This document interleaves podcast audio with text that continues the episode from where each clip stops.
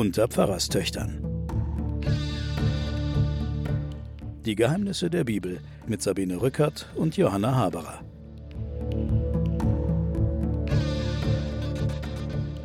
Willkommen bei den Pfarrerstöchtern und den Geheimnissen der Bibel. Ich sitze hier mit meiner Schwester Johanna Haberer, Professorin für Theologie und Medien an der Universität Erlangen. Hallo Sabine. Ich bin Sabine Rückert, stellvertretende Chefredakteurin der Zeit. Und wer es noch nicht weiß, wir erzählen hier die Bibel. Und zwar hübsch der Reihe nach, von Adam und Eva bis hin zur Offenbarung des Johannes, also bis hin zum Weltuntergang. Da haben wir aber noch eine ganze Strecke vor uns, denn immer noch sind wir im Alten Testament im ersten Buch Samuel. Und was jetzt kommt, die kommenden Folgen, die wir durchgehen werden, gehören natürlich zu unseren Lieblingsfolgen und erzählen eine so spannende Geschichte, dass ich mich ehrlich gestanden wundere, dass es noch nicht auf Netflix als Serie verfilmt worden ist. Ich würde das sofort verfilmen. Das stimmt. Das ist die Geschichte des David. Ja. Und es ist die, sagen wir mal, neben Mose die entscheidende Figur in der Selbsterinnerung des Volkes Israel. Aber David ist darüber hinaus eine Figur von Weltgeschichte geworden, weil er sowas wie den idealen König darstellt. Der große ideale König mit seinen kleinen Schwächen. Und darüber werden wir sprechen, wie groß die Schwächen waren und wie groß das Ideal. Und wir werden hineinsteigen in die Texte. Also es beginnt natürlich mit einer Geschichte, die jeder kennt und die zu einem Mythos geworden ist, der, kann man sagen, es mit der Teilung des Meeres durch Mose und den zehn Plagen, die die Ägypter schlugen, aufnehmen kann. Es geht um den Grundmythos, der sich dann auch bis ins Christentum durchzieht. Der Kleine besiegt den Großen. Und auf diese Umkehrung aller erwartbaren Verhältnisse, auf fast die Umkehrung der Physik, bezieht sich alles bis heute zu Greta Thunberg, würde ich sagen, die letztlich diesen Ball ja auch wieder spielt. Ein kleines Mädchen tritt Trump entgegen und der Weltgesellschaft. Du redest von David gegen Goliath. Ich rede von David gegen Goliath. Genau. Bis heute gibt es auch ganze Gesellschaften, die sich so nennen. Also in Bayern gibt es zum Beispiel eine Gesellschaft in München gegründet, heißt David gegen Goliath und kämpft für, ich glaube, Umweltfragen oder Ja. so. Also dieses Motiv, ja, das gibt es bis heute auf der ganzen Welt und ist unvergessen. Und das ist der Einstieg des David. der ist ein Mythos, der die ganze Welt beherrscht eigentlich. Der jetzt stattfindet und am Anfang ist natürlich David auch noch kein König, sondern ein kleiner Schafhirte. Und seine Geschichte beginnt damit, dass Samuel, der Prophet Samuel, eine Stimme hört. Wir haben ja gelernt in der letzten Ausgabe, dass der Herr, also Gott, den Saul verwirft. Er hat Saul als König satt. Ob das jetzt besonders gerecht war oder nicht, darüber haben wir uns ja auch schon unterhalten. Auf jeden Fall, Gott will Saul nicht mehr. Und deswegen flüstert er dem Samuel ins Ohr, "Äh, wie lange willst du hier noch herumheulen um den Saul?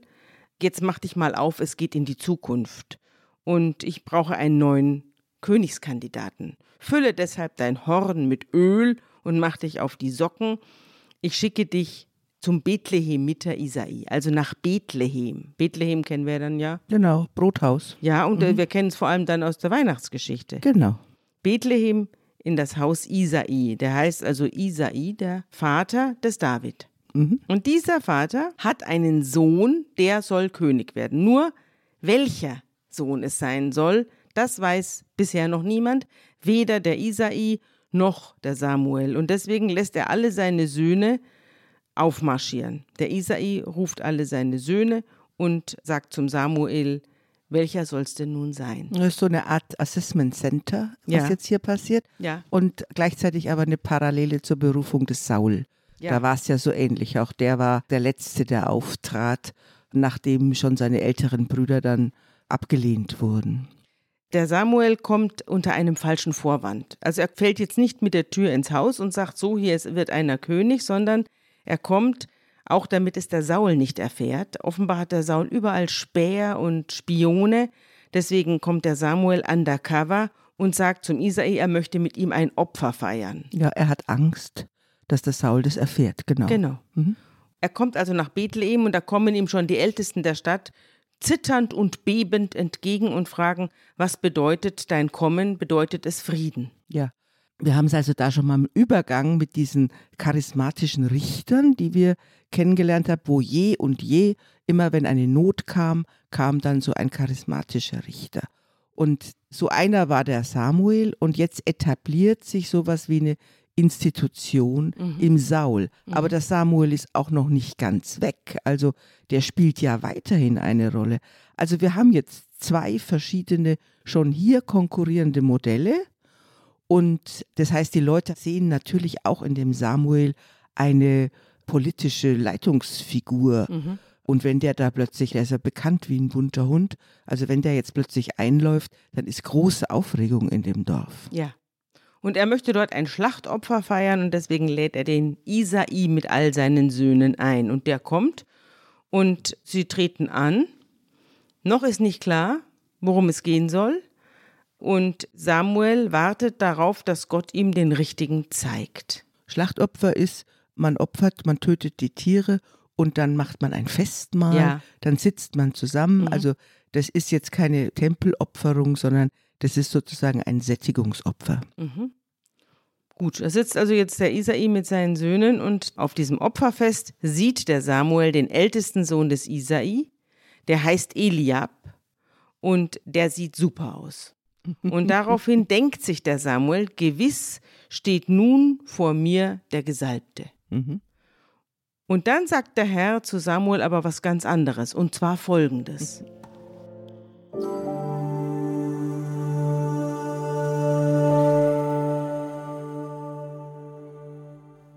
Aber der Herr sprach zu Samuel, sieh nicht an sein Aussehen und seinen hohen Wuchs. Ich habe ihn verworfen. Denn es ist nicht so, wie ein Mensch es sieht. Ein Mensch sieht, was vor Augen ist. Der Herr aber sieht das Herz an. Also, daraus schließen wir, Eliab ist es nicht. Da hilft ihm auch seine schöne Gestalt nichts. Und jetzt ruft der Isai seinen nächstgeborenen Sohn, den Abinadab, und lässt ihn vor den Samuel hintreten. Und der Samuel sagt, nein, der ist es auch nicht. Jetzt wird aber nicht klar, dass er ihm irgendwann mal eröffnet hätte, dass es um einen König geht, ne? Nein, nein, das ist überhaupt, diese ganze Sache ist, jetzt sagen wir mal, etwas obskur. Ja, ist obskur. Keiner weiß, worum es ja, geht. Ja, keiner weiß, worum es geht und er soll aber seine Söhne antreten lassen. Ja, ja, aber ich nehme mal an, dass das vielleicht nach dem Motto, stell mir doch mal deine Familie vor, gelaufen ist, mhm. dass der Samuel gesagt hat, was hast denn du für Söhne? Keiner weiß, dass es hier um eine Salbung geht und das bleibt auch noch Geheim. Ja, und dass es um ein Königtum geht, das weiß auch niemand. Ja. Ja, weil natürlich sofort man dann mit dem Eingreifen der Garden des Saul rechnen muss. Also jedenfalls der zweite Sohn tritt auf, der Abinadab, und auch der ist es nicht. Und dann lässt Isai seinen dritten Sohn antanzen, das ist der Shima, und auch den hat das Herr nicht erwählt. Und der Isai hat sieben Söhne im Haus, und die lässt er alle antreten vor den Samuel, und der Samuel sagt am Schluss, diese alle hat der Herr nicht erwählt. Und er fragt ihn, hast, sind denn das jetzt alle? Hast du nicht noch einen? Und dann sagt der Isai, der Jüngste fehlt noch, aber der ist draußen, der hütet gerade die Schafe. Und dann sagt der Samuel zum Isai, schick doch mal jemanden hin und lass ihn holen. Wir wollen uns jetzt nicht zum Mahl hinsetzen, bevor der Kleine nicht gekommen ist. Okay, das siehst du jetzt, es geht immer, stell mir mal deine Söhne vor, ja. danach essen wir. Ja. Also so kann man sich die Szene ja. vorstellen. Und dann schickt der Isai jemanden aufs Feld und lässt den Kleinen holen und der Kleine kommt. Wie alt wird er gewesen sein? 14 vielleicht. Ja. Mhm. Und da steht in der Bibel, David war blond, er hatte schöne Augen und eine schöne Gestalt. Und dann heißt es,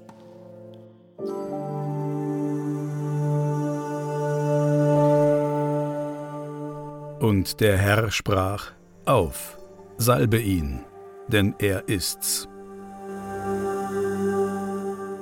Und der Samuel nimmt das Horn mit dem Öl und salbt den David mitten unter seinen Brüdern. Und der Geist des Herrn war über David von diesem Tag an. Also er hat sozusagen einen Schirm über sich gehabt, mhm. einen Schutzengel oder ein, wie kann man das sagen? Ja, eine besondere Kraft. Mhm. Wir haben ja vorher Das letzte Kapitel, das wir mit Saul abgeschlossen haben, das endet mit der Geist verließ ihn. Ja. Der Geist des Herrn verließ ihn. Und hier ist jetzt die Klammer. Man sieht den Geist des Herrn überwandern und der geht jetzt auf David über. Aber das ist sozusagen eine ganz ja, clandestine mhm. Szene, eine Verschwiegenheitsszene. Mhm. Und man kann jetzt an dieser Stelle vielleicht nochmal klar sagen, wir haben es jetzt mit diesen Erzählungen, die über David und Goliath und die Salbungen des David, mit einer sehr strategischen Königsgeschichte zu tun. Mhm. David ist mit Sicherheit, das wissen wir aber erst seit 1993, eine wirklich historische Gestalt, die um das Jahr 1000 aufgetreten ist. Vermutlich spielen diese Szenen alle so um 997, 998 vor Christus. Also vor 3000 Jahren. Man kann es sich ziemlich genau datieren, ja. Und es ist eine historische Gestalt, weil wir wissen aus einer außerbiblischen Quelle, dass der Hassach Aram von Damaskus in einer Inschrift sich rühmt, dass er den König vom Hause David getötet habe.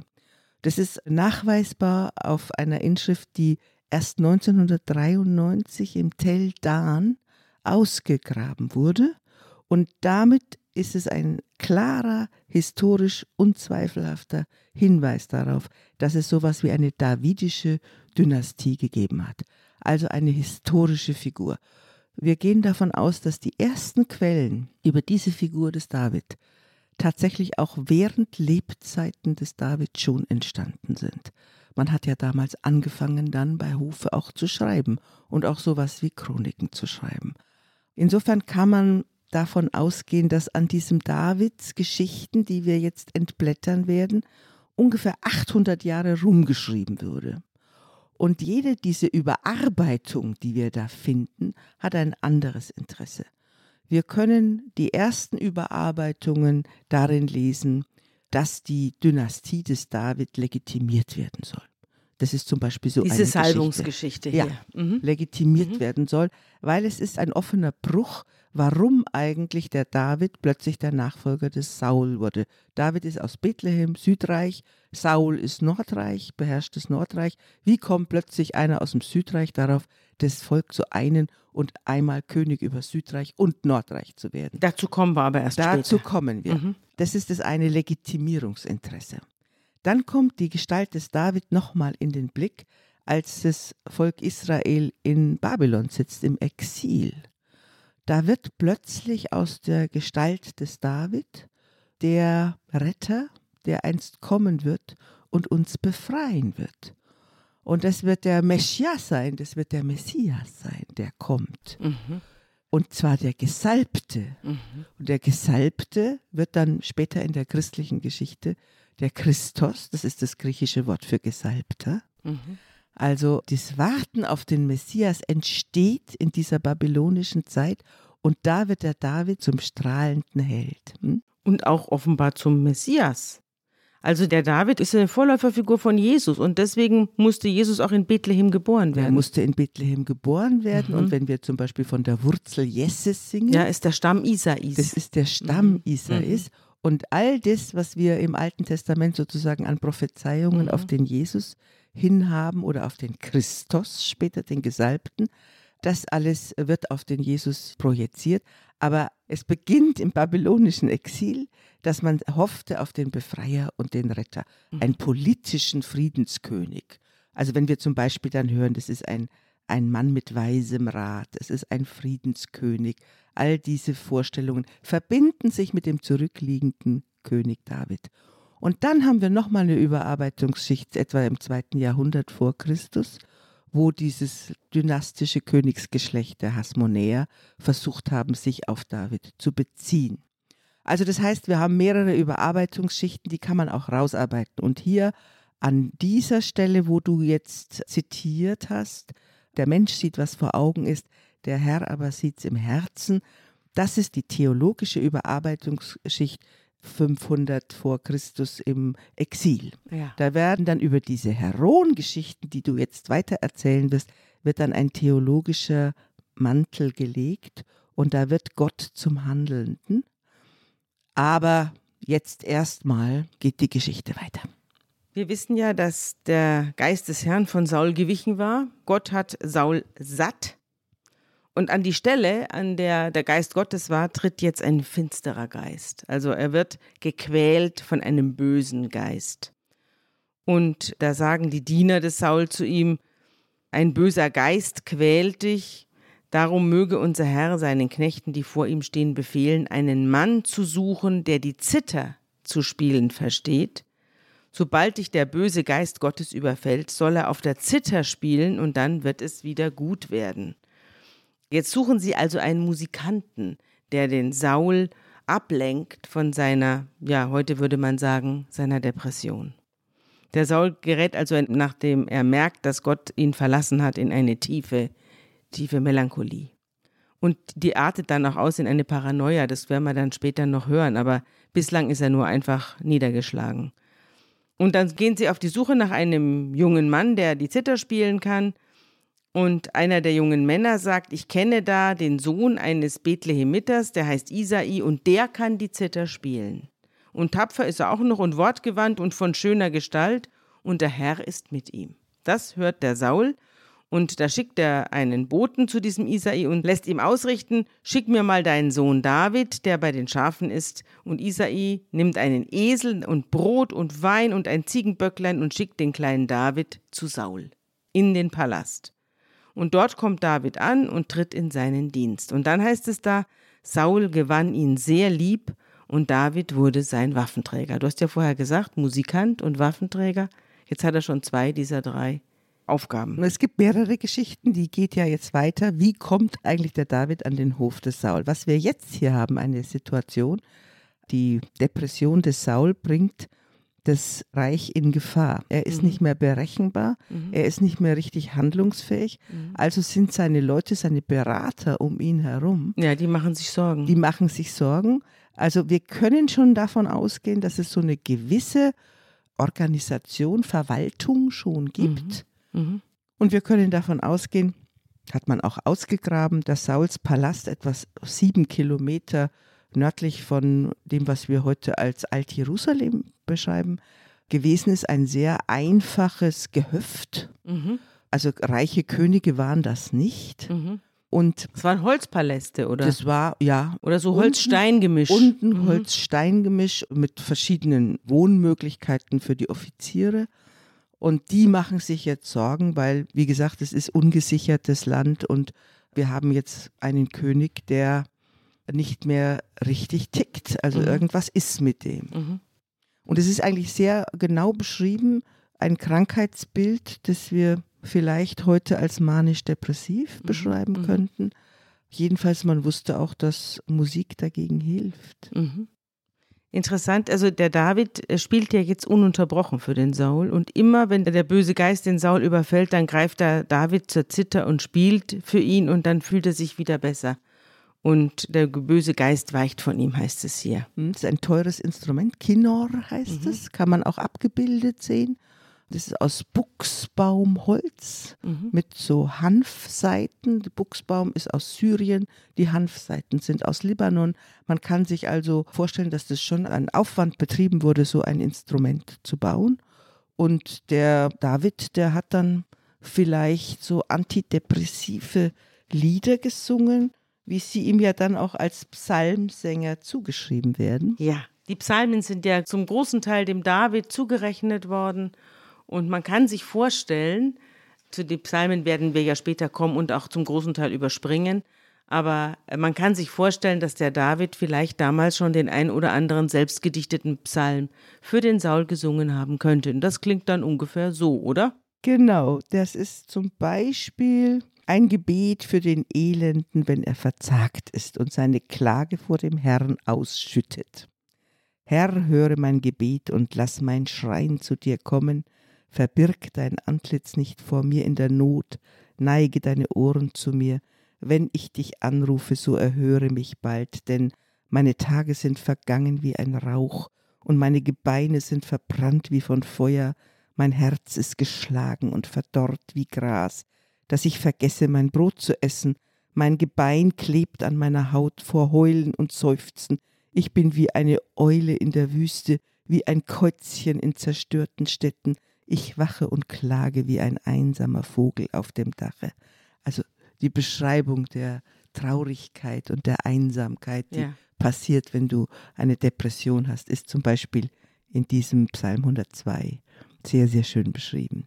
Bevor wir jetzt zur großen Konfrontation David gegen Goliath kommen, die ja bis heute aus diesem winzigen Völkchen um die ganze Welt gegangen ist, wollte ich noch etwas vorlesen aus dem Buch Gott eine Biografie von Jack Miles, weil wir ja jetzt an der Grenze zwischen Mythos und Geschichte sitzen. Ja, wir haben einen Teil des Mythos und ein Teil ist aber auch schon richtige Geschichtsschreibung und darüber hat sich Miles Gedanken gemacht und er möchte das klarstellen, womit wir es hier zu tun haben, nämlich mit einer Form der Literatur, die es nie wiedergeben wird. Und er schreibt, der Streit darüber, ob diese Erzählung wirklich Geschichte, wirklich Mythos oder wirklich Fiktion ist, und es geht jetzt um David und fortfolgende, geht an der Sache vorbei.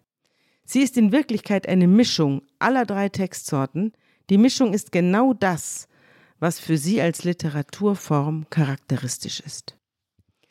Die Motive derjenigen Autoren, die diese Mischform geschaffen haben, waren nicht die eines modernen Historikers oder die eines modernen Romanschriftstellers oder die eines modernen Predigers.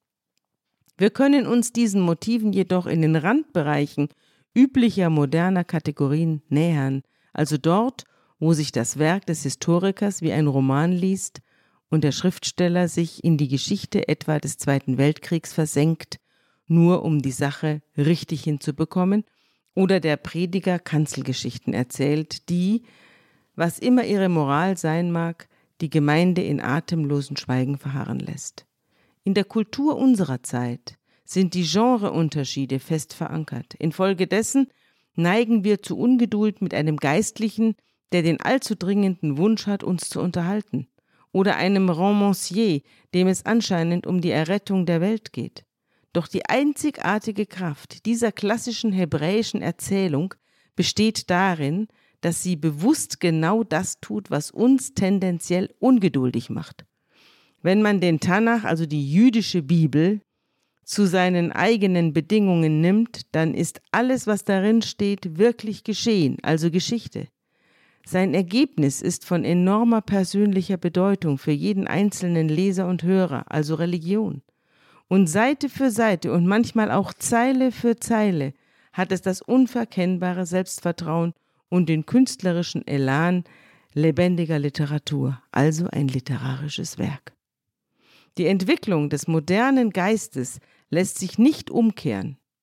Wir werden diese Einheit nie wieder erfahren. Kein Historiker, kein Prediger und kein Schriftsteller kann sie jemals neu erschaffen. Kann je, heißt das, alle drei in einer Person vereinen. Doch durch Anstrengung der Fantasie können wir in diesem zentralen Text unseres literarischen Erbes eine Einheit erfahren, wie sie damals war. Ja, noch nicht unterschieden. Ich finde, das ist eine sehr, sehr schöne Beschreibung von dieser Textsorte, dieser einmaligen Textsorte. Und ich habe, wie gesagt, vorhin beschrieben, wie sie sozusagen entstanden ist über die Jahrhunderte. Also die Exilpriester, die haben gepredigt. Die haben gesagt, es wird ein Retter erscheinen wie David. Und deswegen erzählen wir diese Predigt. Und David ist das Werkzeug Gottes. Und die Chronisten zur Zeit des David, die haben versucht zu beschreiben, David ist der legitime König über Jerusalem, über Juda und Israel. Und mit diesen unterschiedlichen Interessen wächst dann dieser große Mythos des idealen Königs, der dann aber zum Beispiel, wenn du nach Florenz guckst, in diese großartige, ähm, von Michelangelo geschaffene Figur des David, da wird der David zum Vertreter des Bürgertums gegen die Medici. Mhm. Also der David, der Kleine. Wobei er da, ich glaube, weiß nicht, der ist, glaube ich, vier Meter hoch. Er ist so. riesig. Ja. Aber die Bürger von Florenz haben diesen David in Auftrag gegeben, um den Medici zu zeigen, wir sind die Kleinen, sehr groß, ja. die euch entmachten werden. Ja, und dazu kommen wir jetzt auch genau. zu dieser Geschichte. Der David, der da in Florenz steht, ist ja ganz gelassen Es heißt auch, er hat ja, der, trägt ja den Namen David vor dem Kampf. Und sind ja auch schon mehrere Künstler, soweit ich weiß, vor Michelangelo daran gescheitert, den David aus diesem Stein, aus diesem wunderbaren Marmorstein oder Alabasterstein oder was das ist, rauszuholen. Und er hat es dann geschafft. Und das heißt auch David vor dem Kampf ist also der rüstet sich innerlich auf eine Konfrontation. Und jetzt geht's los. Die Philister zogen die Truppen zum Kampf zusammen. Die Philister kennen wir ja schon. Die Philister sind ein Seefahrervolk, übrigens Europäer.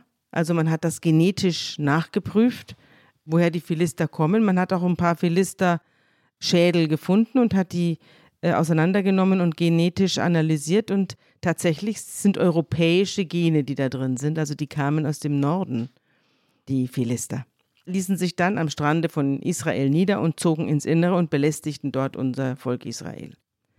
Sie zogen also jetzt wieder mal ihre Truppen zum Kampf zusammen und versammelten sich bei Socho, das zu Juda gehört, und schlugen zwischen Socho und Aseka in Ephes Damin ihr Lager auf. Auch Saul und die Männer Israels sammelten sich und schlugen ihr Lager im Terebintental auf und traten zum Kampf gegen die Philister an. Die Philister standen auf dem einen Berg auf der einen Seite und die Israeliten auf dem Berghang auf der anderen Seite und zwischen ihnen lag das Tal. Ja, das ist ein Wadi, das zieht sich sozusagen vom Meer in das jüdische Gebirge hinein mhm. und macht dann eine Biegung. Das eine geht Richtung Jerusalem und Gibea und das andere Richtung Hebron. Und das ist ein sehr umstrittenes Tal immer wieder, weil es sozusagen die West-Ost-Strecke ist. Und da können also die Philister immer ins judäische Gebirge reingehen. Da trat aus dem Lager der Philister ein Vorkämpfer namens Goliath aus Gad. Wir haben ja die fünf Städte der Philister schon aufgezählt. Eine davon ist Gad. Und da tritt der Goliath hervor und er war sechs Ellen und eine Spanne groß. Auf seinem Kopf hatte er einen Helm aus Bronze und er trug einen Schuppenpanzer aus Bronze, der 5000 Schickel wog. Er hatte bronzene Schienen an den Beinen und zwischen seinen Schultern hing ein Sichelschwert aus Bronze.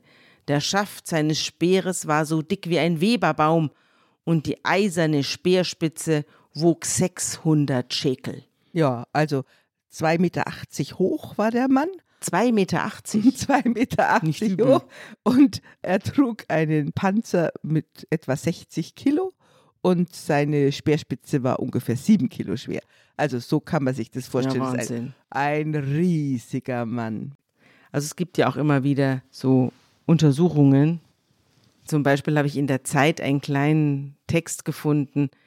Da steht drin, nicht einmal vor der heiligen Schrift macht die Biomedizin Halt, nun entzaubert sie auch noch die heroische Legende vom Kampf Davids gegen Goliath. Der Riese der Philister habe von vornherein keine Chance gehabt, meint ein israelischer Neurologe. Nach minutiösem Studium der einschlägigen Bibelstellen diagnostizierte Wladimir Berginer von der Ben-Gurion-Universität in Beersheba eine Dysfunktion von Goliaths Hypophyse. Der Gigant habe an einer Überdosis Wachstumshormonen gelitten, zugleich sei sein Sehvermögen beeinträchtigt gewesen. Die Folgen sind bekannt, der kranke, unbewegliche Riese konnte dem zielsicher geschleuderten Stein seines Gegners nicht ausweichen, sodass er zur Erde fiel auf sein Angesicht. Das nimmt da schon ein bisschen was voraus, was ich jetzt gleich erzählen wollte. Eine herbe Enttäuschung für die Gläubigen, die trostreiche Geschichte vom Triumph des Schwächeren über einen scheinbar übermächtigen Gegner verkehrt sich plötzlich in eine schmähliche Episode vom skrupellosen Ausnützen körperlicher Gebrechen. Heute ist sich Bergina sicher, könnte Goliath mit entsprechenden Medikamenten geheilt werden. Also der Gigantismus heißt es, glaube ich, oder Gigantomanismus. Ja. Also das ist eine Krankheit von großen Leuten. Aber der Goliath ist ja äh, nicht so geschildert, als wenn er irgendwie debil wäre, nee, sondern nicht. der tritt ja auf. Ich glaube das auch nicht. Ich glaube, dass der Goliath tatsächlich, also vielleicht mhm. mag er jetzt nicht mhm. drei Meter hoch gewesen sein, aber dass der schon eine gewaltige Erscheinung war und dass man natürlich bei diesen äh, Auseinandersetzungen vor solchen Leuten Angst hatte. Ja, er setzte einen Krieg durch die Kämpfer von zwei Heldenkämpfern ja. aus der jeweiligen Truppe. Das kennen wir ja auch aus den griechischen. Ja, das finde ich eigentlich auch ganz schön. Das ist ja ganz vernünftig, dass man einen Zweikampf anstelle eines Gemetzels setzt. Genau. Ne? Also jetzt jedenfalls, so wie Goliath sich verhält, macht er eigentlich einen sehr überlegenen und keinen halb weggetretenen Eindruck. Er macht nämlich Folgendes.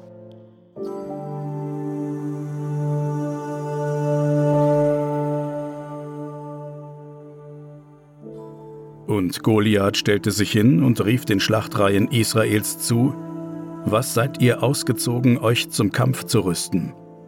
Bin ich nicht ein Philister und ihr Sauls Knechte? Erwählt einen unter euch, der zu mir herabkomme. Vermag er gegen mich zu kämpfen und erschlägt er mich, so wollen wir eure Knechte sein. Vermag ich aber über ihn zu siegen und erschlage ich ihn, so sollt ihr unsere Knechte sein und uns dienen.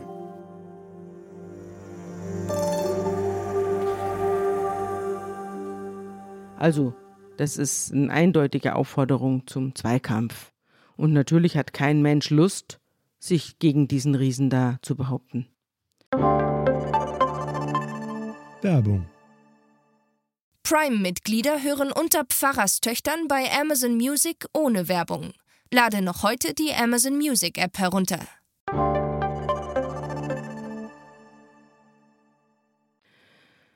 Jetzt kommt eine kleine Seitengeschichte, eine kleine Tangente. Wir wechseln jetzt den Blick zu David. Man muss vielleicht auch noch vorausschicken, dass der Goliath das jetzt hier über mehrere Tage hin macht. Diese Truppen liegen einander gegenüber, es kommt zu keinem Kampf, man liegt einander gegenüber und beschimpft sich, aber es gibt keine Auseinandersetzung. 40 Tage. Ja, 40 Tage geht das so. Jeden genau. Tag kommt der Goliath, stellt sich hin und brüllt drüber zu den armen Israeliten. Und es folgt jetzt die zweite Variante auf die Frage, wie kam eigentlich David an Sauls Hof? Genau. David wird jetzt wieder erzählt, dass sein Vater Isai heißt und aus Bethlehem in Juda stammt und acht Söhne hat und so fort.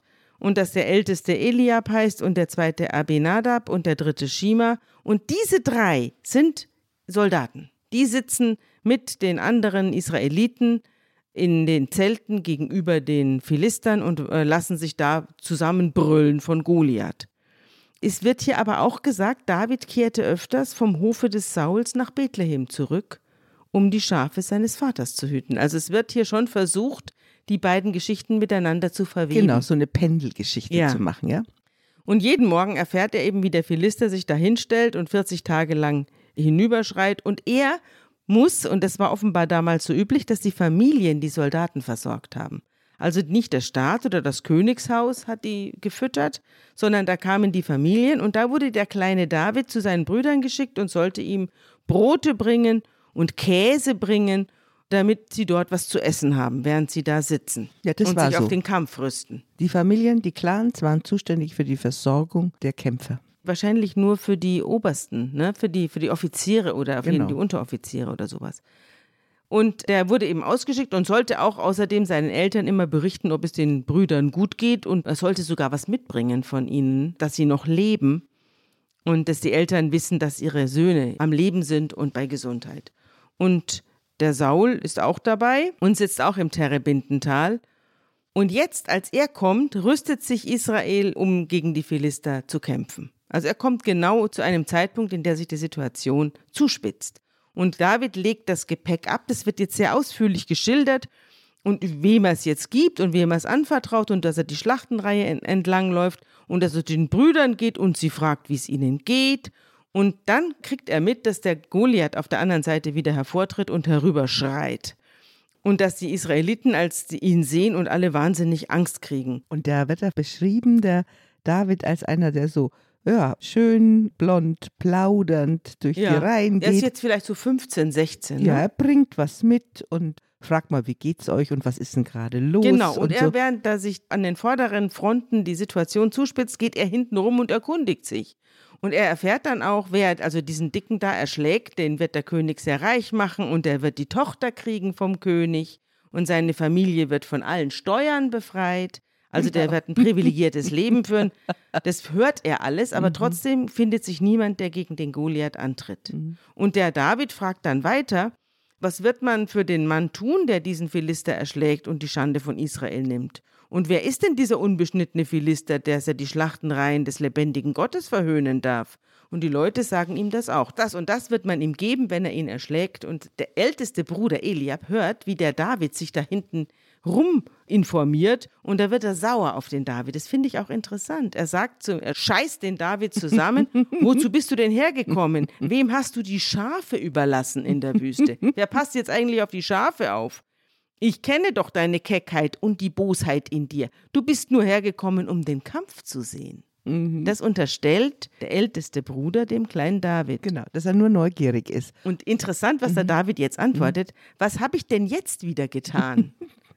also, das sind so Sätze, die könnten gestern gesprochen worden sein. Was habe ich denn jetzt wieder getan? Ich habe doch nur herumgefragt. und dann lässt er seinen Bruder stehen und fragt aber alle anderen weiter und erkundigt sich. Also er wird geschildert als einer, der auch die Autorität in der Hierarchie der Familie nicht akzeptiert. Ja. Er wird als keck geschildert und ein bisschen jetzt Neugierig auch. draufgängerisch. Neugierig hoch drei. Neugierig hoch drei, genau. Mhm. Und Saul ist auch, der liegt auch mit seinen Truppen vor den Philistern. Und an den wendet sich jetzt der David und sagt, er möchte gegen den Goliath kämpfen. Und der Saul sagt, du spinnst wohl, du bist ja viel zu jung. Der da drüben ist ein Krieger seit seiner Jugend. Der macht das schon 20 Jahre lang. Und der David sagt zu Saul was ganz Interessantes. Dein Knecht hat für seinen Vater die Schafe gehütet. Wenn ein Löwe oder ein Bär kam und ein Lamm aus der Herde wegschleppte, lief ich hinter ihm her und schlug auf ihn ein und riss das Tier aus seinem Maul. Und wenn er sich dann gegen mich aufrichtete, packte ich ihn bei der Mähne und schlug ihn tot. Dein Knecht hat den Löwen und den Bären erschlagen, und diesen unbeschnittenen Philister soll es genauso gehen, wie ihnen, wenn er die Schlachtreihen des lebendigen Gottes verhöhnt. Und das ist das Interessante, denn man sieht daran, dass diese Hirten außerordentlich wehrhaft waren.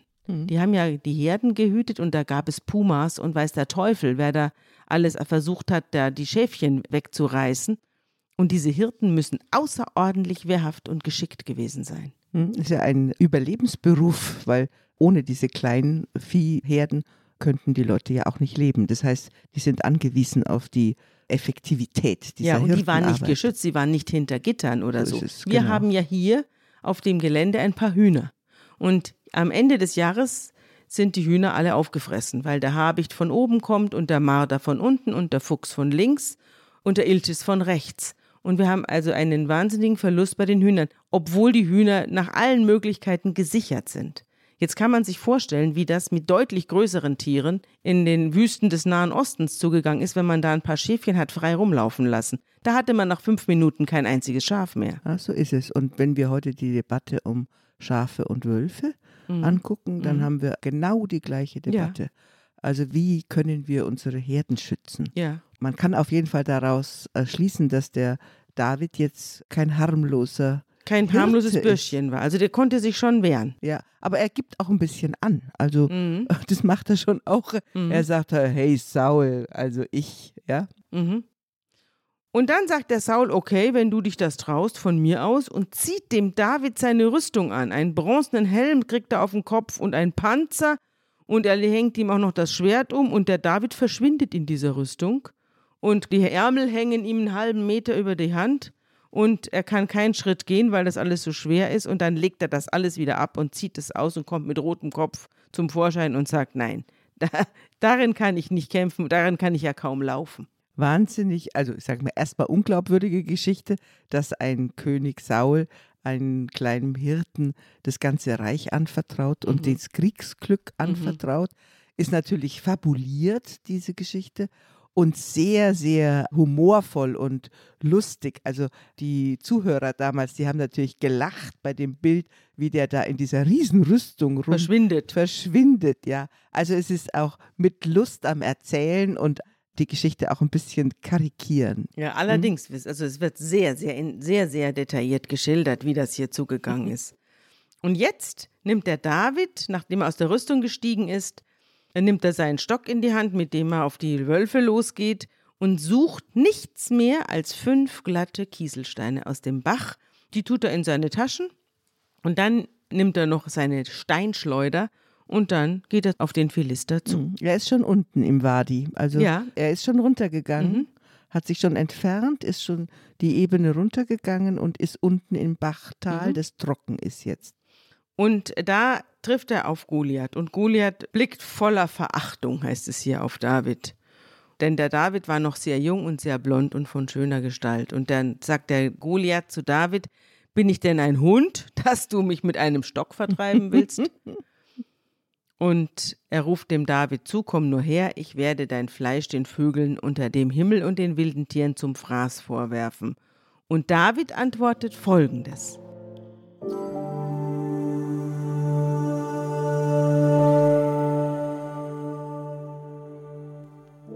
David aber sprach zu dem Philister, Du kommst zu mir mit Schwert, Spieß und Sichelschwert. Ich aber komme zu dir im Namen des Herrn Zebaoth, des Gottes der Schlachtreihen Israels, die du verhöhnt hast. Heute wird dich der Herr mir überantworten, dass ich dich erschlage und dir den Kopf abhaue und gebe deinen Leichnam und die Leichname des Heeres der Philister heute den Vögeln unter dem Himmel und dem Wild auf der Erde, damit alle Welt inne werde, dass Israel einen Gott hat.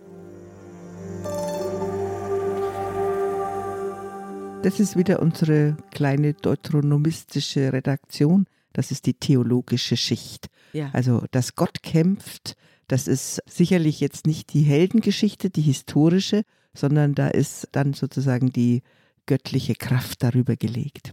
Und er greift zur Hirtentasche und nimmt einen Stein heraus und schleudert ihn ab und trifft den Philister, der ja auch noch einen Helm auf hatte, an die Stirn, und zwar so, dass der Stein in die Stirn eindringt.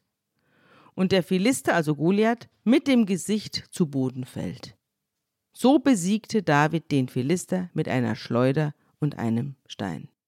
Man muss vielleicht auch jetzt sagen, dass David natürlich auch siegt, weil er sich nicht an die Kleiderordnung hält. Er geht eigene Wege. Jeder denkt, dass man so aufeinander trifft, wie das vorgesehen ist, mit Schwert und mit Rüstung, aber David geht ohne Schwert und ohne Rüstung und hat eine sogenannte Distanzwaffe. Also er hat das, was man heute ein Revolver nennen würde. Er schießt aus der Ferne. Er muss sich gar nicht der körperlichen Auseinandersetzung stellen, denn er hat eine Knarre dabei. Also er wird genau so geschildert in diesem Erzählstrang.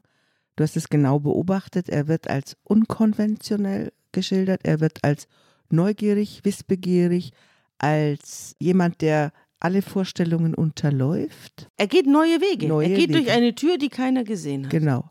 Und damit unterscheidet er sich auch in diesem Erzählstrang deutlich von dem Saul. Der Saul wird immer noch dargestellt, jetzt auch immer mehr im Laufe der Erzählung, als ein Vertreter, der zwischen der alten und der neuen Lebenssituation und Lebensordnung hin und her gerissen ist. Ja, eigentlich nicht. Er steht eigentlich mehr und mehr als ein Vertreter der von vorgestern. Ja. Ja, der mit den Mitteln von vorgestern versucht, der Zukunft Ja, entgegenzugehen. aber auch schon auch mit den theologischen Mitteln. Mhm. Also auch mit diesen ganzen Fragen des Kults und wie man gegenüber Gott steht, werden der David kümmert sich um diese Fragen erstmal gar nicht, Mhm. sondern der sagt, ich habe den Gottesgeist bei mir und ich mache jetzt, was ich will. Ja, genau.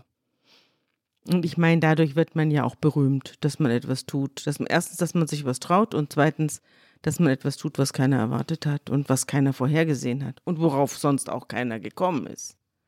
So besiegte David den Philister mit der Schleuder und einem Stein. Und dann geht er noch hin, zieht das Schwert des Goliath selbst aus der Scheide und schlägt ihm damit den Kopf ab und tötet ihn. Und als die Philister sehen, dass ihr starker Mann besiegt war, fliehen sie. Und Israel und Juda, also noch zwei Völker sozusagen, der Stamm Juda wird hier einzeln aufgeführt, greifen an und erhoben das Kriegsgeschrei und verfolgen die Philister bis nach Gad und vor die Tore von Ekron. Und von Sha'arim nach Gad und Ekron lagen die erschlagenen Philister am Wege.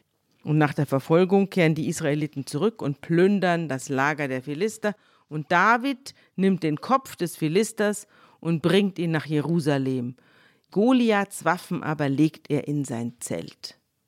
Goliaths Waffen werden ja nachher dann auch noch in einem, in einem Heiligtum aufbewahrt, aber da kommen wir noch dazu. Aber da siehst auch schon plötzlich, es ist wieder eine andere Art des Kriegsumgangs, hat der Saul noch, weil er zugelassen hat, dass ein paar Herden von den besiegten Amalekitern mitgenommen wurden, die fettesten Tiere. Mhm. Und Gott hat ihm deshalb den Segen entzogen oder seinen Geist entzogen. Hier plündern die jetzt rum und nehmen da Und alles niemand mit. beschwert sich. Und niemand Und beschwert Gott sich. sagt nichts. Ja, es ist also mit dem neuen Herrscher ist auch die göttliche Ordnung hat sich ein bisschen verändert. Ja, also man sieht eben, Gott macht, was er will. Das ist, das wissen wir aber schon. Ich wollte noch zwei kleine Sachen vorlesen. Das eine ist ein kleiner Auszug aus dem Spiegel. Der Spiegel hat vor einiger Zeit, vor zwei oder drei Jahren, eine Titelgeschichte gehabt über die reellen Personen in der Bibel. Die Helden der Bibel hieß diese Geschichte. Und da ist ein Reporter, der Dietmar Pieper, hat sich da umgetan bei den Archäologen des Landes Israel und ist auf einen Herrn Garfinkel gestoßen, der Direktor des Archäologischen Instituts der Hebräischen Universität in Jerusalem ist und der Wahrheit über David mit der Hacke nachgeht. Und dieser Herr Garfinkel, du hast ja vorhin schon ein bisschen was davon erzählt, will wissen, ob vor 3000 Jahren das Vereinigte Königreich von Israel und Juda existiert hat.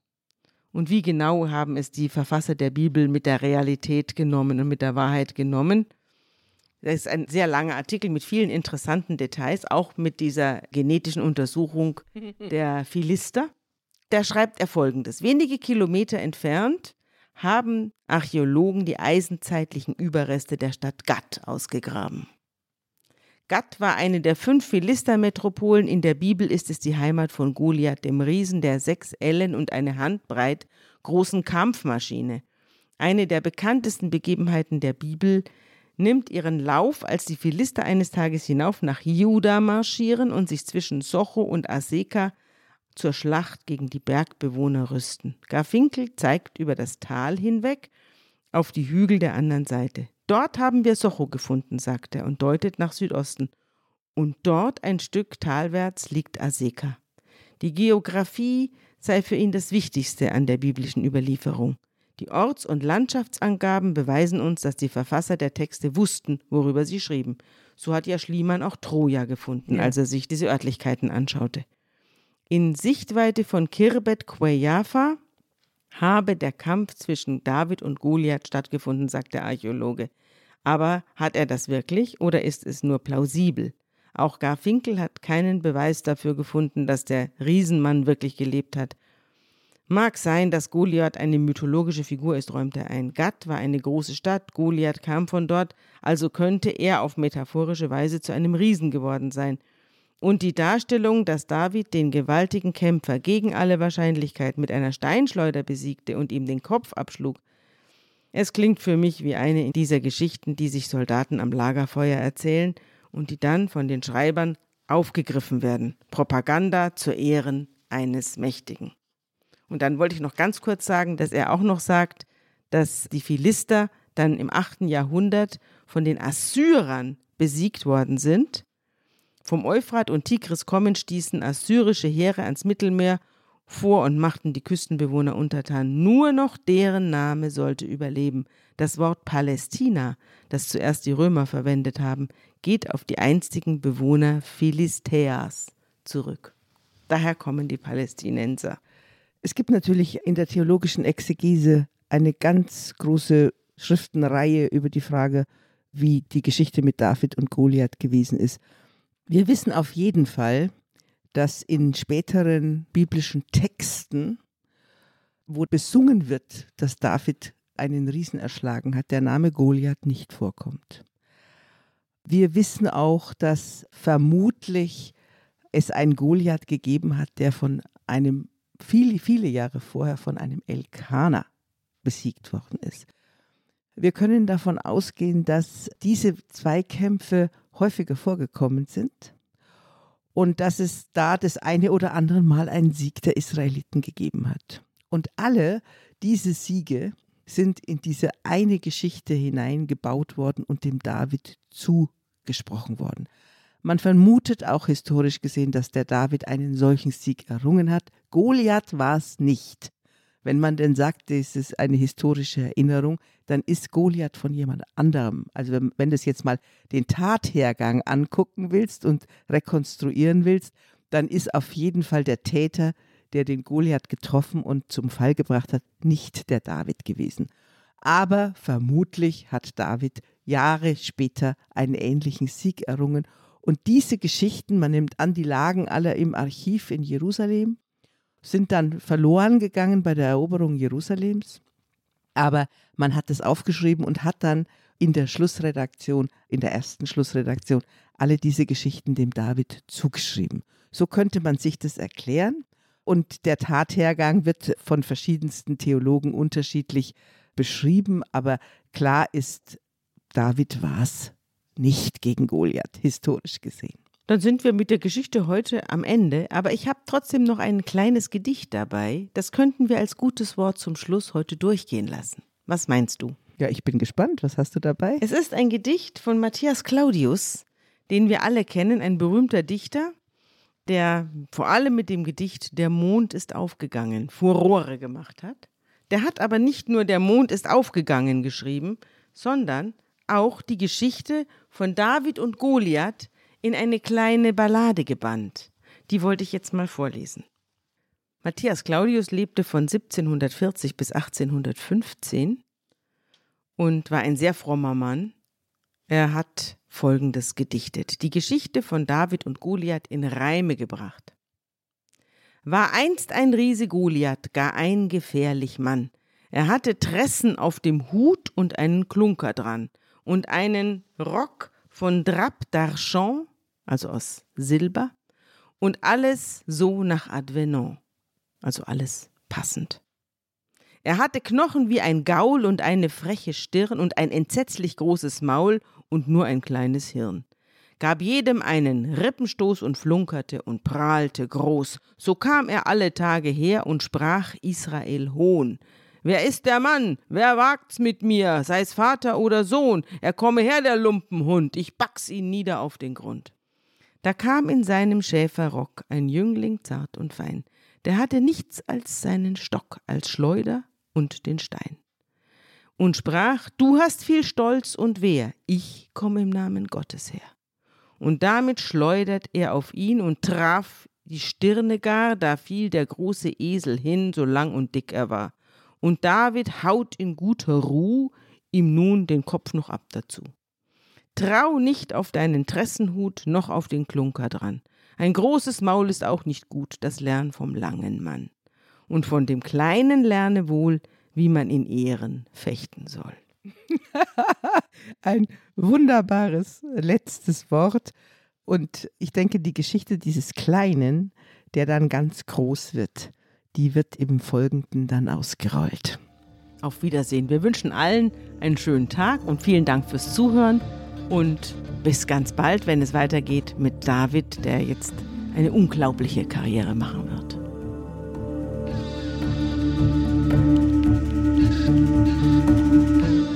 Unter Pfarrerstöchtern ist ein Podcast der Zeit und von Zeit Online. Produziert von Pool Artists.